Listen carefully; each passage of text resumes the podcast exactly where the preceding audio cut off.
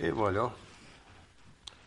Comme je disais tout à l'heure, j'ai une semaine rock and roll. Ma, ma femme peut en témoigner, puis ceux qui sont venus nous visiter savent aussi. J'ai eu un, un, rhume qui ne veut pas s'en aller. Un rhume. M'attendez-vous, moi? Il y en a qui m'ont suggéré certains sirops. Un qui s'appelait Buckley. Buckley, méchant Buckley. Ah, monsieur, que c'est. T'es coupable, Pierre. Ah, ça se peut pas. Mais, je pense que ça fait effet en partie. Mais l'affaire que c'est que mes nuits ne dormaient pas. Et c'est pour ça que ce matin, je me suis tenu en arrière, au cas que ça commence à fumer, à sortir encore cette, cette trou-là. Mais non, c'est parti. C'est quoi? Temporairement, j'espère, mais pour de bon.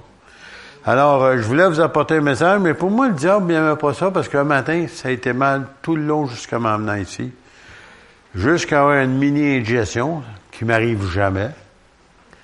Pour moi, le diable n'aime pas mon message. Je c'est quoi ce message-là? Ben, venez le savoir, donné. S'il y en a qui veulent prendre des notes, ben, ça peut vous arriver d'avoir besoin de ça. Ne pas juger. Ah, pourquoi cette affaire-là? Mais on n'est pas des juges, nous autres. Non, on n'est pas des juges, mais on juge. On ne devrait pas juger. On peut juger le péché, oui, mais pas juger le monde, les personnes. Et c'est pour ça que je voulais juste prendre quelques textes bibliques pour appuyer ce que je vais avancer dans Matthieu chapitre 7, lorsque Jésus enseignait sur la montagne. Puis euh, il y a juste quelques versets. Il dit, ne jugez point. Bon, ça veut dire quoi ça? Combien de fois est-ce qu'on doit juger? Ne jugez point. Bon afin que vous ne soyez point jugés. Car on vous mesurera ou on vous jugera du jugement dont vous jugez. Vous savez, des fois, vous êtes, en tout cas, comment je pourrais dire ça? Vous êtes dur envers certaines personnes ou exigeant. On s'attend, parce que, admettons, OK, on va prendre quelqu'un qu'on connaît, on ne dira pas de nom, là, dans l'Assemblée, et puis, euh, on a tendance à les élever, si vous voulez, un peu comme faire comme un piédestal, parce qu'à cause de leurs conditions, à cause peut-être de leur spiritualité, ou plutôt à cause de leur ancienneté. Et puis, on s'attend que ces gens-là, euh, il y, a un certain niveau de, je pourrais dire, de perfection spirituelle, bien entendu. Et puis, euh, à un moment donné, ils vont faire ou dire quelque chose. Et puis, ça va vous déplaire ou vous allez... Euh, ils vont tomber en bas du piédestal. Et puis, on a tendance, ça c'est humain, là, de les juger. Et il nous dit, ne jugez point afin que vous ne soyez point jugés, car on vous jugera du jugement dont vous jugez, et l'on vous mesurera avec la mesure dont vous Ça veut dire que si tu es dur, je me souviens il y a plusieurs années de ça, j'avais écouté euh, le témoignage d'un pasteur qui avait une grosse église aux États-Unis. Et puis, il, était très dur. Puis il avait une bonne assemblée, un bon groupe. Quand je parle d'un bon groupe, dans les milliers de personnes. Et à un moment donné, il a fait une erreur. Et puis les gens ont été très durs avec lui. Et même à tel point qu'il a fallu qu'il quitte son église. Puis pendant longtemps, il dit, Seigneur, pourquoi le monde sont si durs avec moi? C'est une assemblée que lui-même avait parti, qui avait fait grandir et qui allait bien, qui avançait bien. Et puis tout à coup, à cause d'une erreur de sa part, parce que savez-vous, les hommes de Dieu sont pas parfaits, comme il y en a qui pensent. Si on s'approche trop proche, on va savoir qu'ils sont humains comme vous et moi.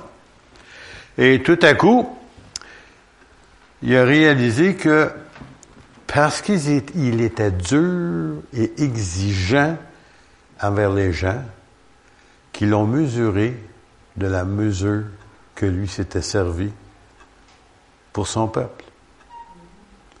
Puis il dit, j'ai pas à les blâmer, c'est de ma faute. Alors, on vire ça de bord. Ça, c'est un pasteur. Nous-mêmes, chacun d'entre nous, ça peut nous arriver, et peut-être ça vous est arrivé, et ça vous arrivera de juger quelqu'un, et puis vous attendre quelque chose, puis après ça, vous êtes tout étonnés que peut-être plus tard, vous, vous allez faire une erreur, puis des gens vont être sévères envers vous, parce que vous avez été sévère envers les autres. Ça ne veut pas dire ça permettre le péché. Ça ne veut pas dire ça accepter le péché. Ça veut dire tout simplement, c'est que, souvenez-vous du bon message de la semaine passée de notre frère Joël, la grâce de Dieu. La grâce. Si ce n'était pas pour la grâce de Dieu, aucun de nous ne serions ici ce matin. Juste entre les deux dimanches. Pourquoi? Vous avez manqué dans la semaine. Oui ou non?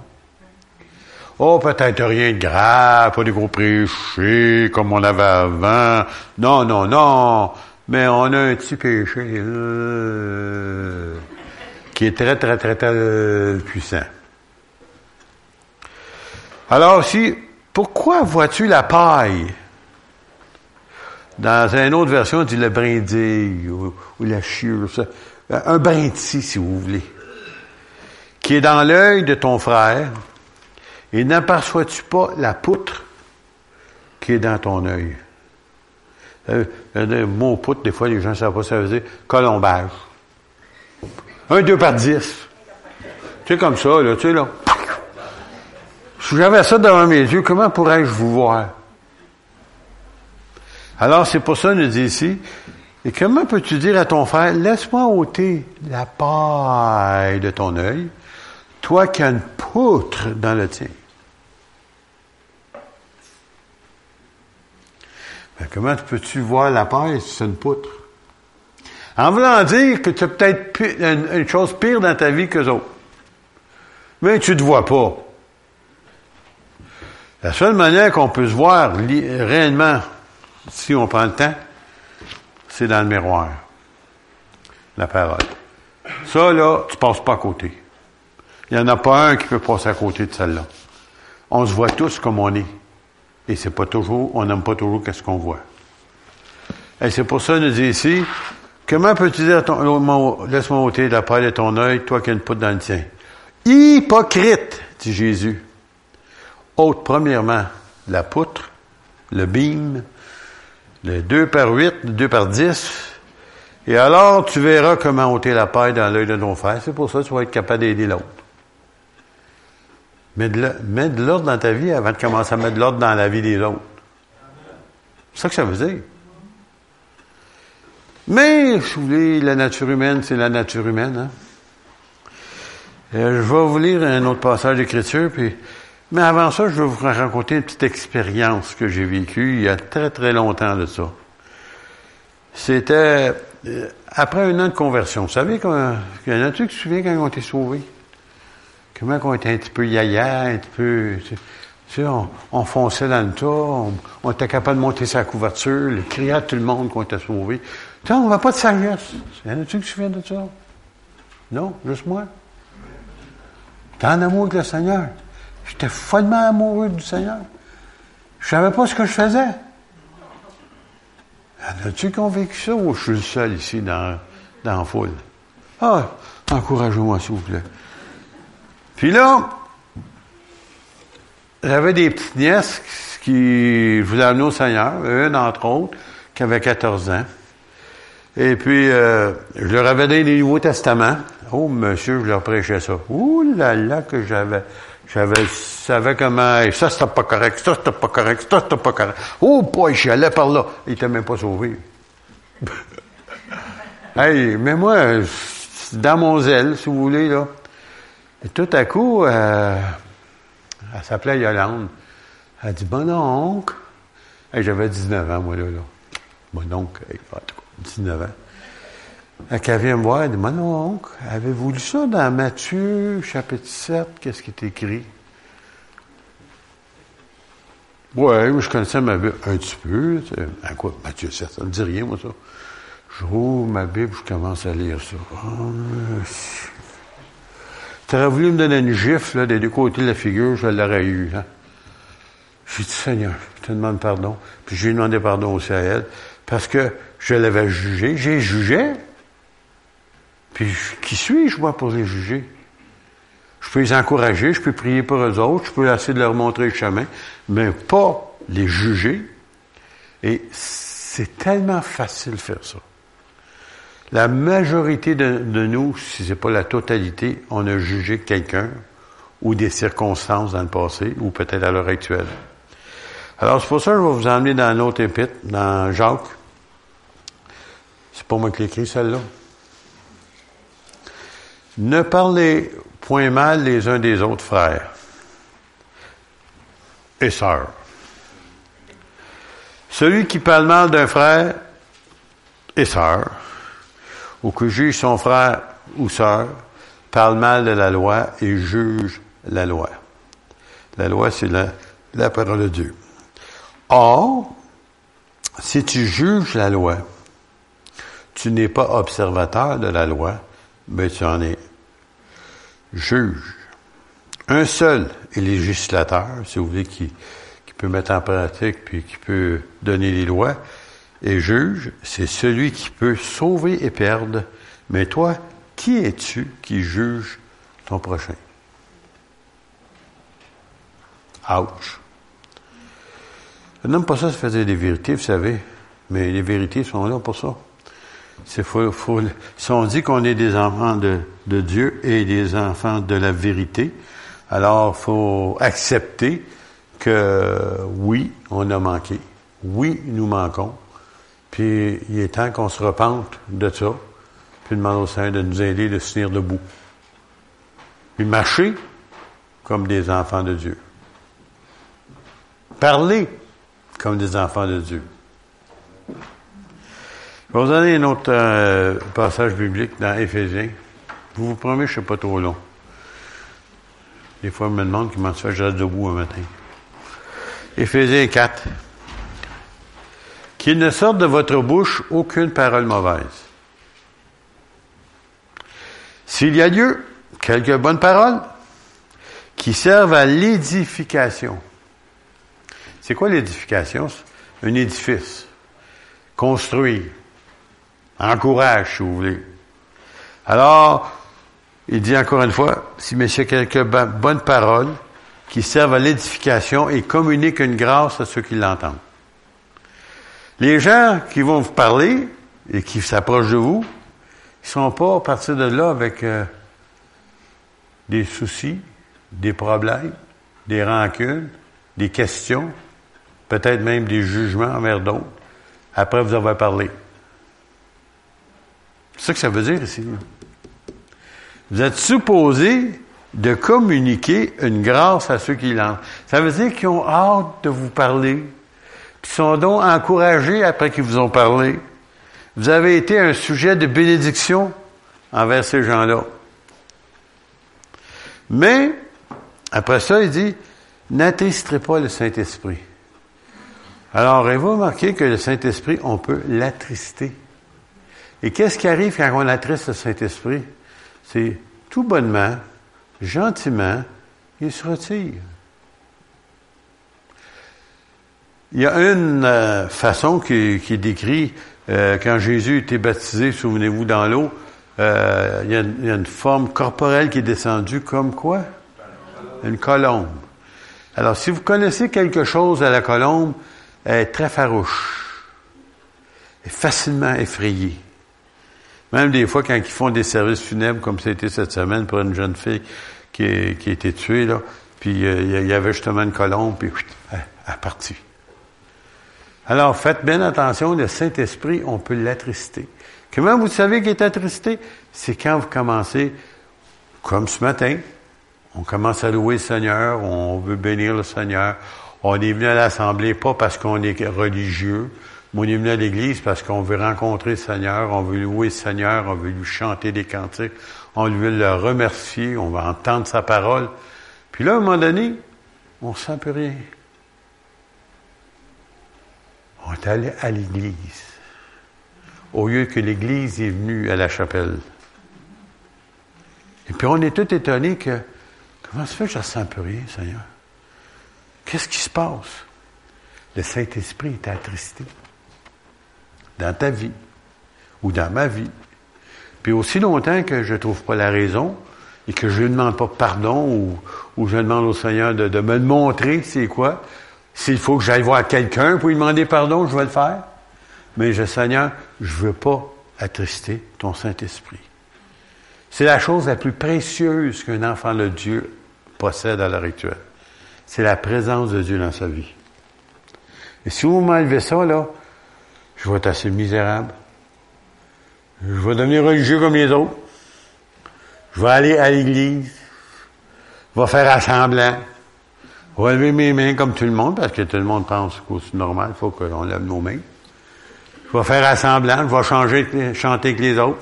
Ça paraît bien, mais en dedans, je sais que j'ai plus de communion avec mon Dieu parce que j'ai attristé le Saint-Esprit. Alors ici, il dit, n'attristez pas le Saint-Esprit de Dieu par lequel vous avez été scellés pour le jour de la rédemption. Anciennement, on scellait des documents avec la, cire, puis euh, quelqu'un avait une bague ici, là, il faisait ça dessus, là, puis là, personne, tu savais qu'elle n'avait pas été ouverte, parce que justement à cause de la cire qui était là et du seau qui était par-dessus. Alors, on a reçu ce, seau-là de la part de Dieu. Alors, c'est pour ça qu'il ne faut pas attrister le Saint-Esprit. Après ça, il dit comment ne pas l'attrister? Différentes façons, mais on en, voici quelques-unes. Que toute amertume, c'est amer. Vous devez goûter quelque chose qui est amer, comme du boclé, là. Ah, Moi, je prends mon boclé comme ça. Parce que quand tu as le débouché, tu ne sens pas, puis tu ne goûtes pas autant. Puis après ça, un petit peu de sirop d'érable par-dessus. Ah, ça fait du bien. Ah. C'est, c'est, lui en arrière qui m'a montré ça de prendre du sirop d'érable. C'est sa faute. Que toute amertume, il dit bien toute, ah. toute animosité, ah. toute colère, ça a l'air qu'il y a différentes sortes, hein, il dit toutes. Toute clameur. Il rajoute ici toute calomnie. C'est quoi la calomnie? Parce qu'il y avait des gens qui ne savent pas ce que ça veut dire. Ça veut dire des gens qui parlent en mal de d'autres. Compliqué, hein? Toute calomnie et toute espèce de méchanceté. Je pensais que never une sorte. Il dit toute espèce de méchanceté disparaissent du milieu de vous. Alors, on a du travail, vous savez. Il y en a qui disent, oh, la vie chrétienne, c'est plate. Ben, c'est plate parce que tu fais rien. Parce qu'elle n'est pas plate. Parce que comme tu penses que tu as avancé, tu réalises que tu as encore des choses à régler. Alors, on nous dit ici, soyez bons. Soyez bons. Pour ceux qui n'ont pas encore appris le français, là, moi, ils m'ont enseigné ça à l'école.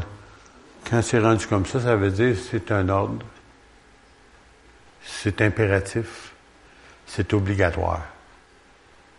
Oui, mais ils sont pas gentils, les autres. Là. Ça me tente pas.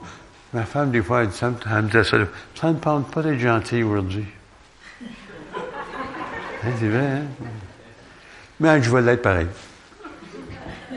Tu sais, ça tente-tu toujours d'être bon puis gentil?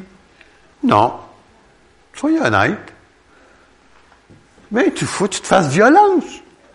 Ce sont les violents qui s'emparent du royaume des cieux. Tu t'écoutes pas. La chair dit, hmm. mais l'Esprit des yeux dit, non, faut tes aimes. Wow. Soyez bons les uns vers les autres, compatissants, la compassion. Après ça, il rajoute, vous pardonnant réciproquement. Qu'est-ce que ça veut dire, ça? J'aurais dû emmener euh, mes haltères avec moi le matin. Vous savez, là, réciproquement. Tu sais. Je pardonne, tu me pardonnes. Je pardonne, tu me pardonnes. Nous nous pardonnons. Réciproquement. Au début, c'est pas facile, il faut le, dire. Mais si tu pratiques le pardon, ça devient tellement naturel. Il y en a des gens qui sont venus me voir des années après m'avoir offensé assez, sérieusement. Moi, ça fait longtemps. La seule manière que j'avais su surmonter qu'est-ce qu'ils m'avaient fait, c'était de prier pour eux autres. Prier pour eux autres. Puis plus que ça, demander au Seigneur des bénir. Je me souviens d'une femme de pasteur qui a dit, hein? Bénir ces gens-là? Tout le mal qu'ils nous ont fait? Oui, mais c'est pas moi qui le dis là, c'est Jésus qui le dit. Il dit, bénissez ceux qui vous maudissent. Ah! Pas toujours facile, ça. Et puis, euh, des années plus tard, ils sont venus ici, dans cette église. En arrière encore, je me souviens encore de les avoir vus. Là, ils pleuraient tous les deux. Ils n'avaient pas réalisé ce qu'on a fait, pour vous demande pardon. Oh, je vous fais longtemps de pardonner. Sans ça, je n'aurais pas jamais été capable de prêcher l'évangile après. Bon, écoutez, ça c'est moi, ça. Mais vous, comme chrétien, là, comment pouvez-vous témoigner, comment pouvez-vous vivre l'Évangile si vous n'êtes pas capable de pardonner? Impossible. Ça fait longtemps que j'aurais quitté le ministère, moi. Mais des fois, ma femme me disait, ouais, mais c'est pas juste.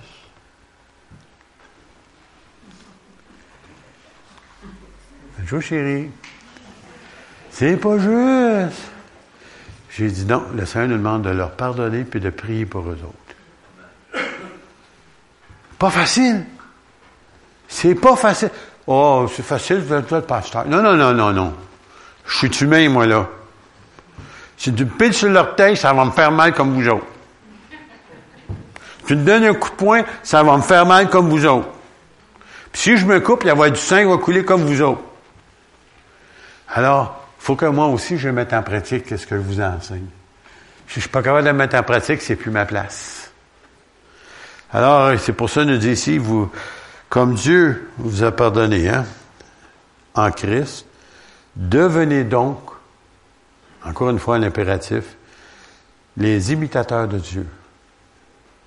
Pas du pasteur, pas de l'évangéliste, pas du prophète, pas des anciens, pas de faire un tel puis faire une telle. En tout cas, vous savez, des fois, on met des gens sur des piédestals.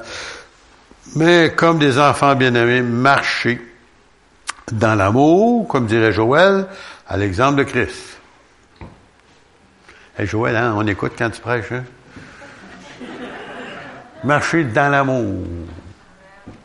Pas toujours facile. Beau de lire, mais de le mettre en pratique, c'est une autre chose.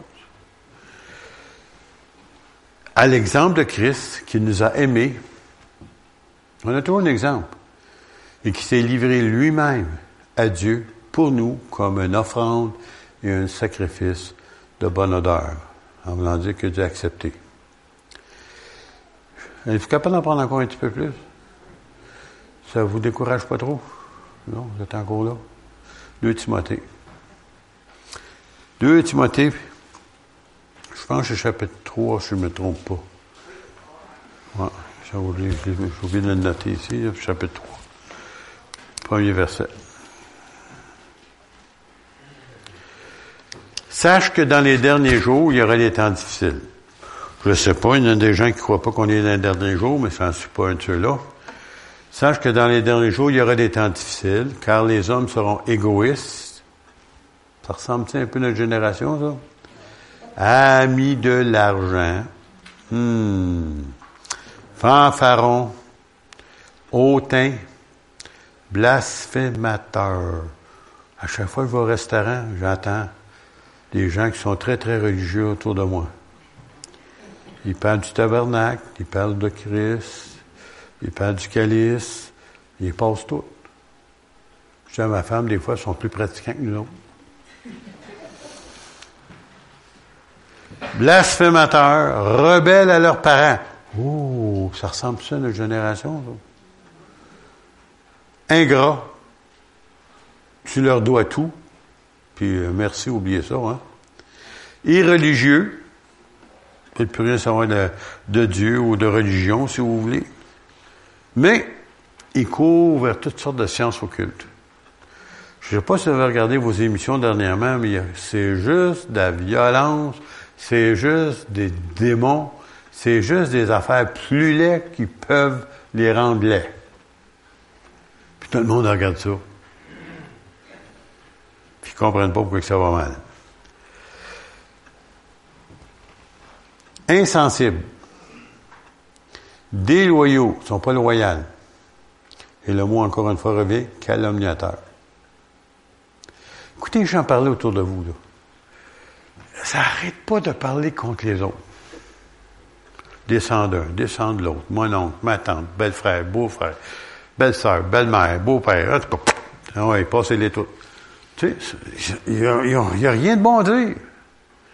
Et des fois, les chrétiens se font prendre. Intempérant. Cruel ennemi des gens de bien,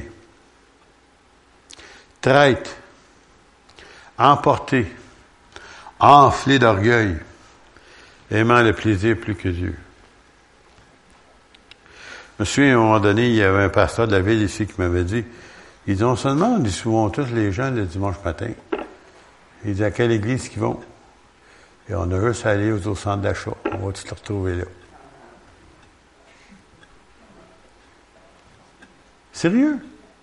Les gens sont plus fidèles chez Walmart que leur église. Ou enseignement avec Sears, puis les autres, là. Mais les gens, regardez ça, les stationnements sont pleins. Pas les églises. Les centres d'achat. Les Costco. Ils vont essayer d'approcher Costco. Faites attention.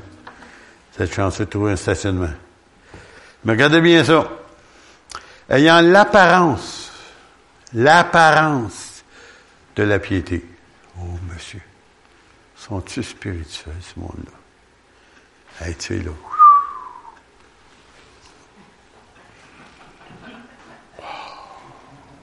Mais ayant l'apparence.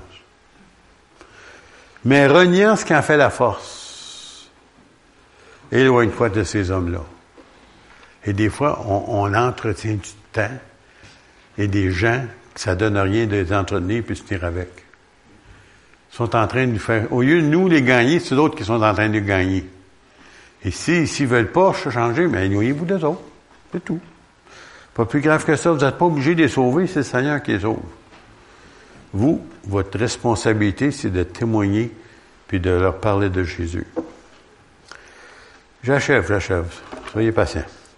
Le psaume 75 maintenant. Mais Dieu est celui qui juge. Il abaisse l'un et il élève l'autre. C'est Dieu qui juge, pas toi, pas moi. C'est-tu compliqué, ça? Et tout au long de l'Ancien Testament, Dieu le déclare, c'est lui qui juge. C'est lui qui juge. La seule chose que nous devons juger, c'est lorsque du péché au sein des, enfants de Dieu. C'est là qu'on juge le péché, pas la personne. Sans ça, il n'y a aucun de nous autres qui serait ici ce matin.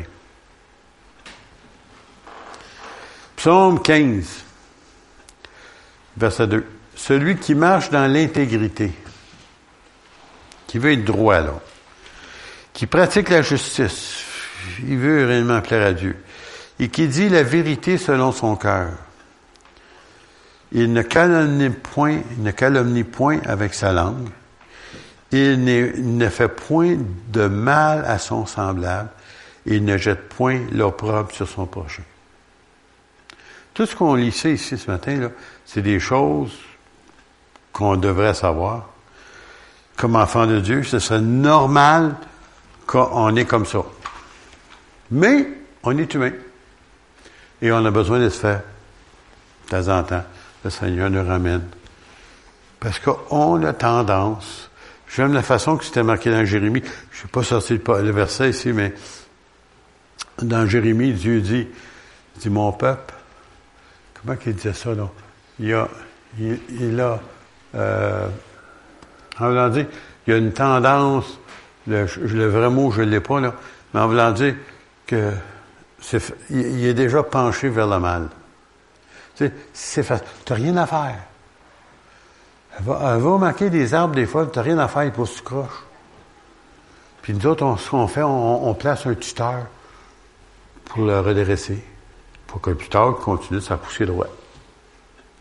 Et c'est exactement ça que Dieu veut. Il, veut nous redresser de temps en temps.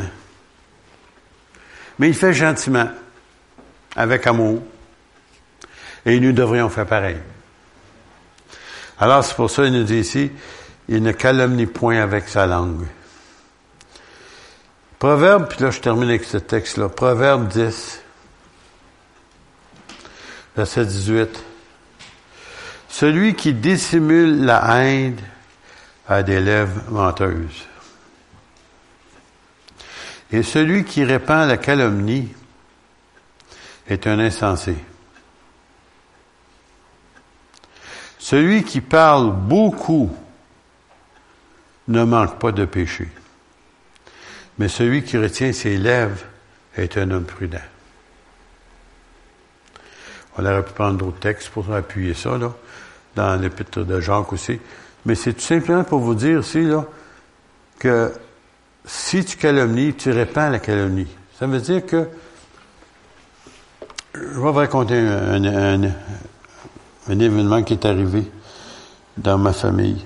À un moment donné, il y a des gens qui ont répandu des faussetés, des mensonges, carrément.